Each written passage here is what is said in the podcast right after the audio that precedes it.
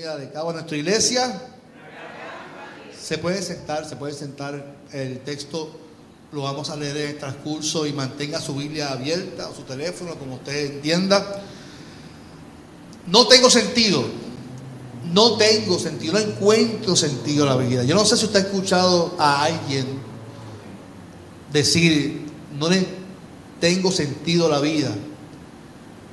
Y una de las preguntas que el ser humano se hace es, ¿por qué vine a este mundo? ¿Cuál es el propósito, la, razón de yo estar en este mundo? Y nuestros padres son responsables de darnos dirección desde que somos niños. Yo que soy padre de, de dos hijos, de Karina y Sebastián, mi esposo y yo tenemos la responsabilidad de formar de que ellos tengan sentido, de que ellos encuentren dirección, de que encuentren oportunidades que fracasen, que se caigan. Yo no quisiera que mis hijos fracasaran y que mis hijos se cayeran, pero sé que se van a caer y se van a fracasar. Pero tengo la seguridad de que les daré las herramientas para que se levanten y encuentren sentido a la vida. Y yo recuerdo que mis padres desde niños, dando siempre la oportunidad a mi hermano y a mí, de jugar deportes. Me apuntaron en el equipo de pelota porque a mi papá siempre le ha gustado, le ha gustado el béisbol. Cogí mucho bolazo cuando chiquito, decidí jugar baloncesto y ahí me rompieron los quijadas, rompieron ojos. Fue peor, pero me gustaba más el baloncesto. Y, mm, pero ellos me inculcaron el hacer deporte, de compartir con los vecinos, de ir a los paris de marquesina. ¿Cuántos fueron alguna vez a un party de marquesina? Ese momento de que ponen la música de Air Supply. Y tú miras a tu amiguita que te gusta, a tu amiguito, y uno, ¿lo hago o no lo hago? Y cuando decide hacerlo, se acabó la canción. Yo recuerdo esos pares marquesinas. A veces ponen fotos por ahí. Y entonces uno bailando así, así, de, distancia, de distancia. Después de adulto, mi papá decía, no, tú la aprietas y aprietas y es una sola loseta. Pero uno niño no así. Así que tú nos dieron la oportunidad de, compartir. Y cada decisión siempre estaba acompañada de un consejo. Mi papá siempre me daba un consejo. Lo primero era que llamara cuando llegara. Que llamara cuando fuera a buscar. Que tenía hasta, hasta cierta hora. Así que siempre había un consejo, una instrucción. En nuestra formación están los momentos de identidad. Y esos momentos son muy importantes porque es ahí donde definimos, donde se nos forma el carácter, pero sobre todo afirmamos nuestra autoestima. Un padre nunca debe decirle a, un hijo, es que tú todo rompes, que tú eres torpe, tú eres bruto. Aunque lo seamos a veces, muchas veces, no se lo digamos. Es que tú no sirves para eso. Es que tú eres un gordo, mafafo. Nunca debemos como padres utilizar palabras despectivas para nuestros hijos. Porque todo eso forma nuestro carácter, nuestra mente y autoestima. Algo tan sencillo como participar en deporte nos enseña a competir, pero a perder también. A levantarnos, a luchar y a esforzarnos. Algo tan sencillo como dejar que tengan sus experiencias y que ellos mismos aprendan a resolverlas sin que intervengamos. Sin que intervengamos. Porque muchas veces nuestros hijos tienen la oportunidad de resolver sus conflictos, pero los padres quieren siempre resolverle los problemas a los hijos. Y eso, el no intervenir, ayudará a nuestros hijos en el mañana a ser más fuertes emocionalmente. Y usted me dirá, pero pastor, porque usted ahora va a dar una clase aquí de, cómo criar a los hijos. No. Y usted me dirá, ¿por qué hablo de esto? Es que en nuestra sociedad vemos constantemente personas que aún no conocen su identidad, siendo adultos. Si usted mira su pasado, usted puede identificar en qué momento usted puede identificar dónde usted ha perdido su identidad. Porque vivimos sin sentido, sin dirección, sin propósito. Los adultos maltratando a los, los niños, hombres y mujeres que no pueden convivir como familia. Jóvenes que luchan con una identidad sexual, identidad en la sociedad, porque en el camino no hemos alimentado la autoestima. Observemos cómo funge hoy día nuestra sociedad que, se le llama hoy en día como una sociedad de cristal. Hoy, hoy en día la gente, yo, le decía en la escuela bíblica, hoy en día hay que tener un cuidado de cómo decimos las cosas, porque la gente de todos se ofende. Si escribimos algo en Facebook, la gente lo toma personal. Si escribimos aquí, la gente se hiere. Y, es una generación que yo le llamo débil. La, gente le llama generación de cristal. Donde todos se hieren por nada, te hacen querer hacer un boicot. Hay una cultura de cancelación. En la, en, radio hay que tener cuidado porque lo dicen, porque si no te quieren cancelar el, el programa. Eso le pasó a la Comay. A los que apoyan la Comay. Se la cancelaron porque una cultura de cancelación por, por, por bochinchera. Porque la Comay es una bochinchera, de eso se gana la vida. Ahora bien, en la Biblia, eso lo vi, vimos con el pueblo de Israel. Ellos fueron esclavos del faraón. Eso era su identidad, eran esclavos. Pero al ser liberados, su identidad cambia al momento de ser esclavos. Ahora son qué? Libres.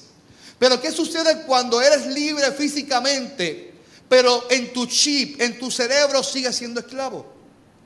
En Éxodo capítulo 14, busque el libro de Éxodo capítulo 14. Y quiero que busquen su Biblia, por favor, búsquelo. Y quiero que la mantenga abierta. Éxodo capítulo 14, versículo 11. Cuando lo tenga, dígame. Éxodo se, encuentra en la Biblia. no es Don Quijote, no, no, está, no está en Don Quijote, está en la, en la Biblia.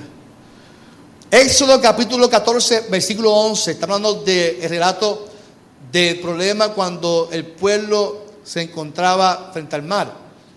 El pueblo le reclamó a Moisés, ¿por qué nos sacaste de Egipto?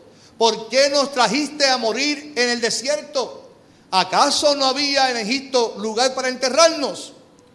¿No te dijimos que nos molestaras y que nos dejaras trabajar para los egipcios? Hubiera sido mejor seguir allá como esclavos que venir a morir en el desierto. Miren, este relato interesante, importante. El pueblo era esclavo. Dios llama a Moisés como líder a que lo sacara de las manos del faraón y están en el proceso de ser libres físicamente y mentalmente. Ellos están en el proceso de deconstrucción, de desintoxicación. Ellos están en un proceso, pero cada proceso de nuestra vida conlleva crisis como toda etapa de la vida. Ellos se encuentran en un momento crucial donde se encuentran acorralados. Y yo no sé cuántos de ustedes, cuántos de nosotros nos, hemos sentido acorralados nos hemos sentido asfixiados, nos hemos sentido que no podemos más. Y es ahí donde decimos, pero ¿para qué yo decidí hacer esto? Eso le pasó al pueblo. Muchas, eh, eh, eh, el pueblo se encontró frente al mar y detrás venía el faraón con ese ejército y le cuestionan al líder el por qué decidiste traernos aquí. Y así somos los seres humanos, que no hemos comprendido el sentido de la vida en Dios que cada vez que nos sentimos frente al mar, le cuestionamos a Dios. Ante la primera adversidad pensamos que era mejor quedarnos donde estábamos como esclavos. Por eso mucha gente se aparta del camino del Señor. El estar en la iglesia no nos hace comprender el sentido de la vida que tenemos por medio de Cristo. Es Cristo quien nos hace dar el sentido de nuestra vida, porque en Cristo somos nuevas criaturas, somos hijos e hijas de Dios. Y el problema lo tienen las mismas iglesias que promueven más la religiosidad que la intimidad con Dios y la identidad con Dios. La iglesia no está para promover religiosidad, está para promover intimidad, que la gente se conecte con Dios y que entiendan su identidad como hijos e hijas de Dios. ¿Cuánto dicen amén? Nosotros tenemos que afirmar que nuestra fe en Dios va por encima de las circunstancias. No por las experiencias que podamos tener, porque si no, eh, en la iglesia, ¿cuántas circunstancias tenemos en la iglesia?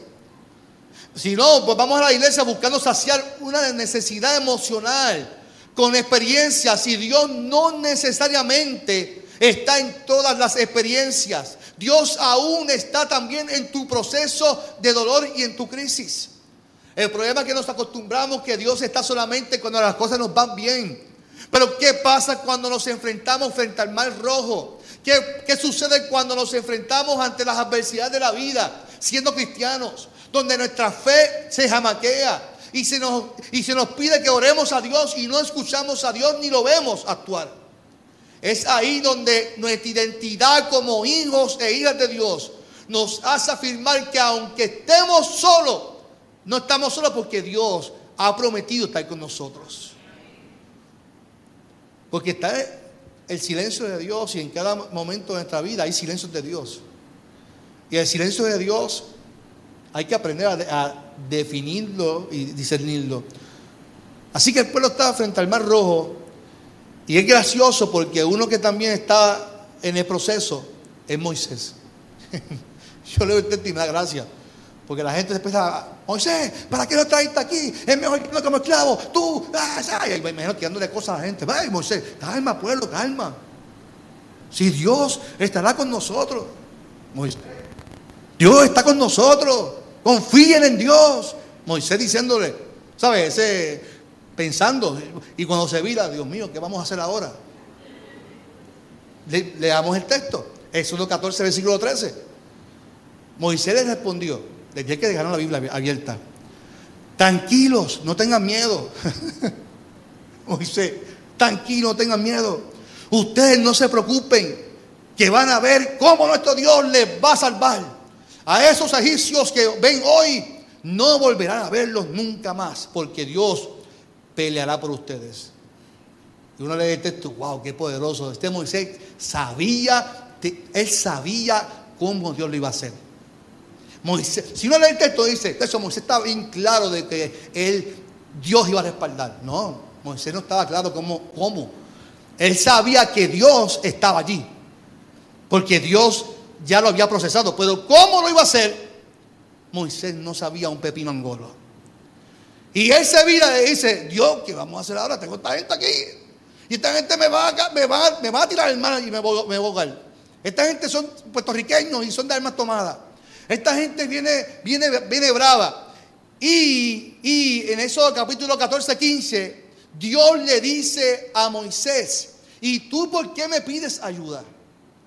Mire qué interesante es esa, esa conversación. ¿Por qué tú me pides ayuda? Mejor ordena a los israelitas seguir adelante. Yo imagino que no confíen en Dios, sigan adelante. Y van a decir, este nos quiere que nosotros caminemos y nos ahoguemos en el mar. Así, así es fácil, nos va a salir de nosotros. No, dice el texto, ordena a los israelitas seguir adelante. Toma la vara y extiende tu brazo sobre el mar para que se abra en dos. Así el pueblo podrá pasar por el medio caminando sobre tierra seca. Moisés estaba claro cómo lo iba a hacer. Estaba claro de algo, pero no cómo lo iba a hacer. Dios peleará por ustedes. Y esto era lo que él sabía, que él iba a pelear por, por ellos.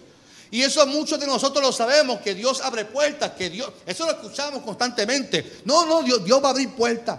Ten paz y tranquilidad. No, no, tan tranquila, tranquilo. Dios se encargará del asunto. Eso lo escuchamos como de alguna manera relajar a la persona y que confíe.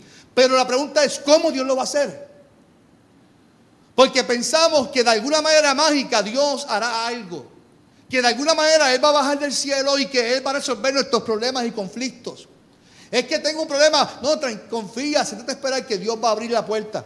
Pero ¿cómo la va a hacer? ¿Cómo es que Dios va a abrir puerta? Pues claro, cuando uno tiene identidad clara como hijo e hija de Dios, uno sabe que en, en nosotros está el poder que Dios nos otorgó para hacer la obra en el nombre del Señor.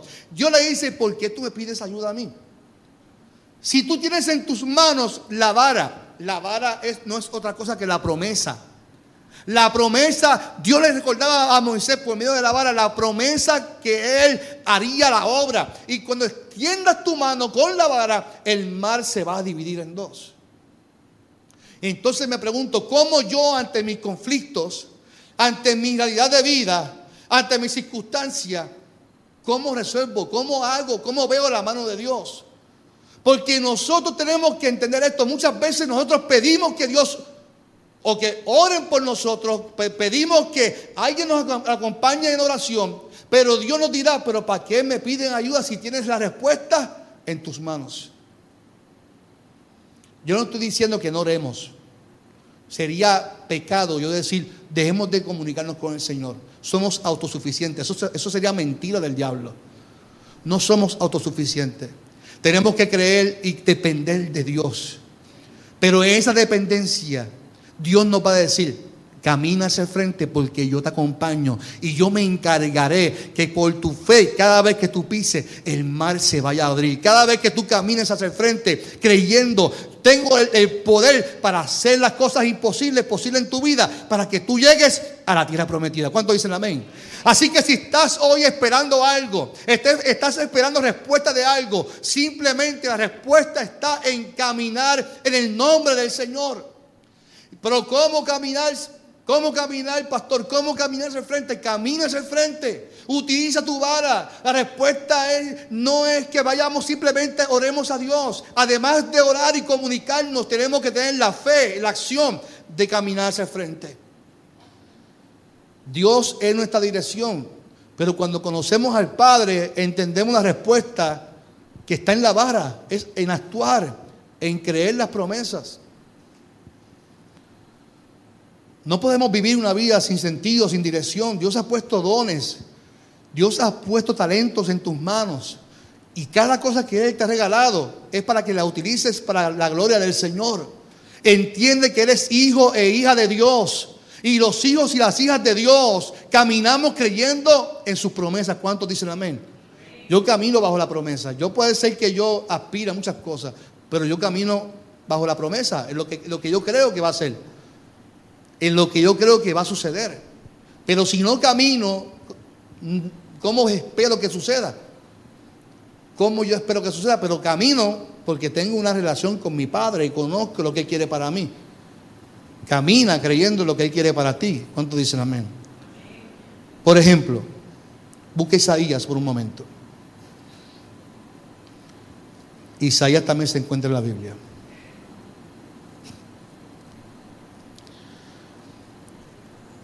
Isaías 43, cuando lo tenga, diga amén.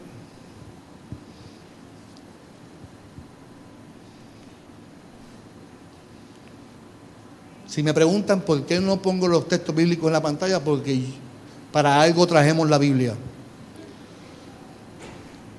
La Biblia no es para decir, vine a la iglesia y la traje, me senté y nunca la abrí. La Biblia es para utilizarla en el, culto, es parte, es parte del devocional. La Biblia es nuestro instrumento. Isaías 43, versículo 2. ¿Lo tiene? Amén. Isaías dijo, escuche bien, estamos hablando del mismo pueblo, ya habiendo pasado experiencias, habiendo, perdón, habiendo experimentado otros procesos. Ahora, pueblo de Israel, Dios tu creador te dice, o sea, para que entiendan, es el mismo pueblo que había procesado, experimentado momentos dolorosos, Todavía ahora en el texto de Isaías, Dios le dice al pueblo de Israel, Dios tu gracia te dice, no tengas miedo, yo te he liberado, te he llamado por tu nombre y tú me perteneces. Aunque tengas graves problemas, yo siempre estaré contigo. Cruzarás ríos y no te ahogarás. Caminarás en el fuego y no te quemarás porque yo soy tu Dios y te pondré a salvo. Yo soy el Dios santo de Israel. Israel, yo te amo, tú vales mucho para mí. Para salvarte la vida y para que fueras mi pueblo, tuve que pagar un alto precio para poder llamarte mi pueblo. Entregué a naciones enteras como Sabá, Etiopía y Egipto. Iglesia, cuando vivimos sin sentido, caminamos y divagamos y los procesos se convierten en tormentas que nos ahogan. Pero cuando entendemos nuestra relación con Dios, este texto me hace mucho sentido a mi vida. ¿Qué le dice el pueblo? ¿Qué, Dios, ¿Qué le dice Dios al pueblo? Yo quiero que usted ponga su nombre ahí. No tengas miedo. Yo te he liberado. Yo te puse nombre mío eres tú. Yo quiero que usted transfiera ahora mismo este texto a tu vida personal con Dios. Es a ti a que Dios está hablando en este momento. Es a usted a quien Dios te está hablando. Es a mí a quien Dios está hablando. Tú que te sientes asfixiada, que te sientes asfixiado. Escúcheme bien, a la cuenta de tres, usted va a gritar su nombre. Escuche bien, cuando diga tres, usted va a decir su nombre. Uno, dos y tres. No tengas miedo. Uno, dos y tres. Yo te liberé. Uno, dos y tres. Yo te puse nombre. Uno, dos y tres. Mío eres tú. Mía eres tú. Denle un aplauso al Señor. Repítalo conmigo. Uno, dos y tres. No tengas miedo. Yo te liberé. Yo te puse nombre. Mía, mío eres tú. ¿Cuál es la promesa? Porque ahí nos dice nuestra identidad. Somos del Señor. Somos del pueblo de Dios. Tenemos un Padre que nos ama y que promete estar con nosotros. La promesa se encuentra en los próximos versos. Qué, qué poderoso es esto. Escuche bien aunque tenga graves problemas, yo estaré contigo. Iglesia,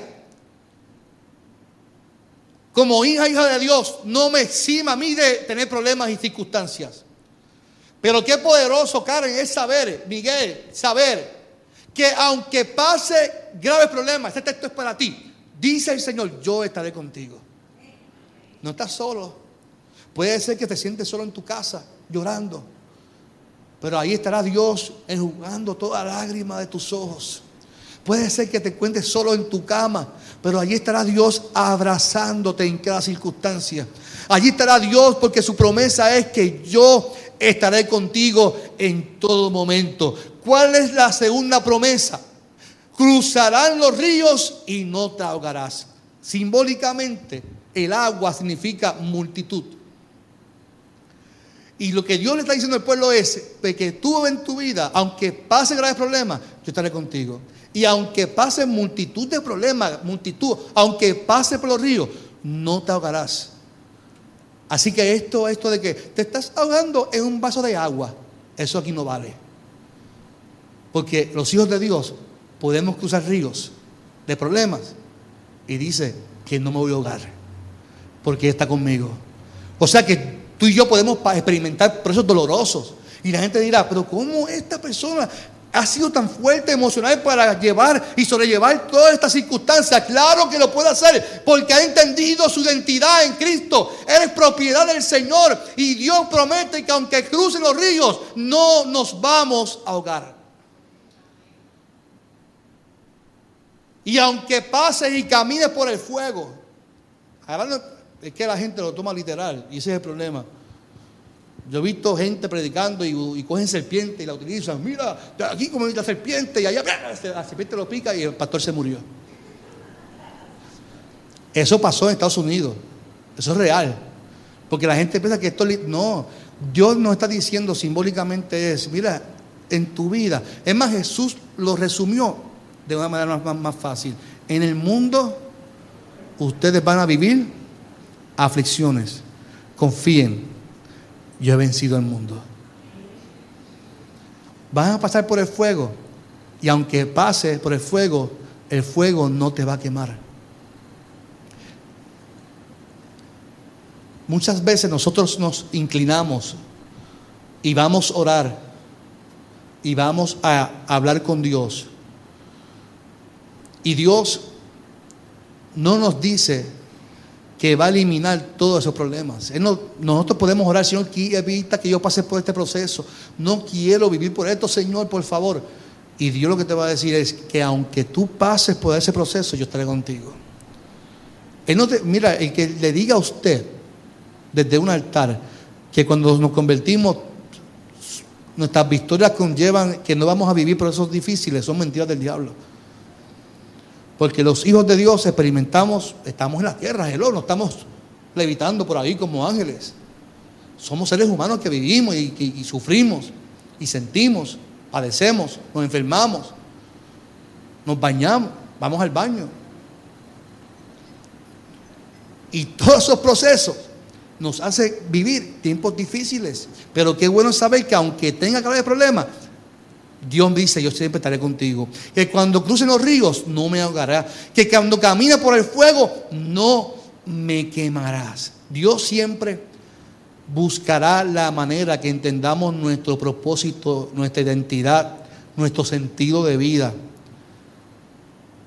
Y que los problemas muchas veces, en muchas ocasiones, nos nublan nuestro entendimiento.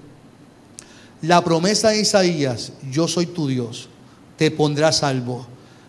A la cuenta de tres diga su nombre, una, dos y tres. Ay, Dios mío. Uno, dos y tres. Yo te amo, vales mucho para mí. Pagué un alto precio para salvarte, dice el Señor, y para que fueras mi hija, para que fueras mi hijo. Así de grande y amoroso es nuestro Dios. Hoy quiero decirte que nuestra relación con Dios no debe de ser una tormentosa, ni mucho menos tóxica, donde abunda más el miedo que el amor y la gracia. No. Hoy afirmemos que nuestro sentido de vida, que a pesar de lo que pueda estar experimentando, podemos afirmar que nuestro Dios nos da sentido y propósito de vida, porque Él pagó un alto precio. Y Él es quien nos dice, yo te escogí, te elegí, porque te puse nombre, mío eres tú. Yo no sé cuántos son del Señor, pero yo soy del Señor. Y si soy del Señor, si tú del Señor, tenemos sentido. Y cada mañana es un sentido y propósito, una nueva oportunidad para darle gracias al Señor por su bendición. Cada mañana es una buena oportunidad para decir gracias a Dios, porque a pesar de que pueda estar viviendo tiempos difíciles, ahí tú estás en medio nuestro para mi vida. Yo te invito a que cierres tus ojos en esta mañana del Señor.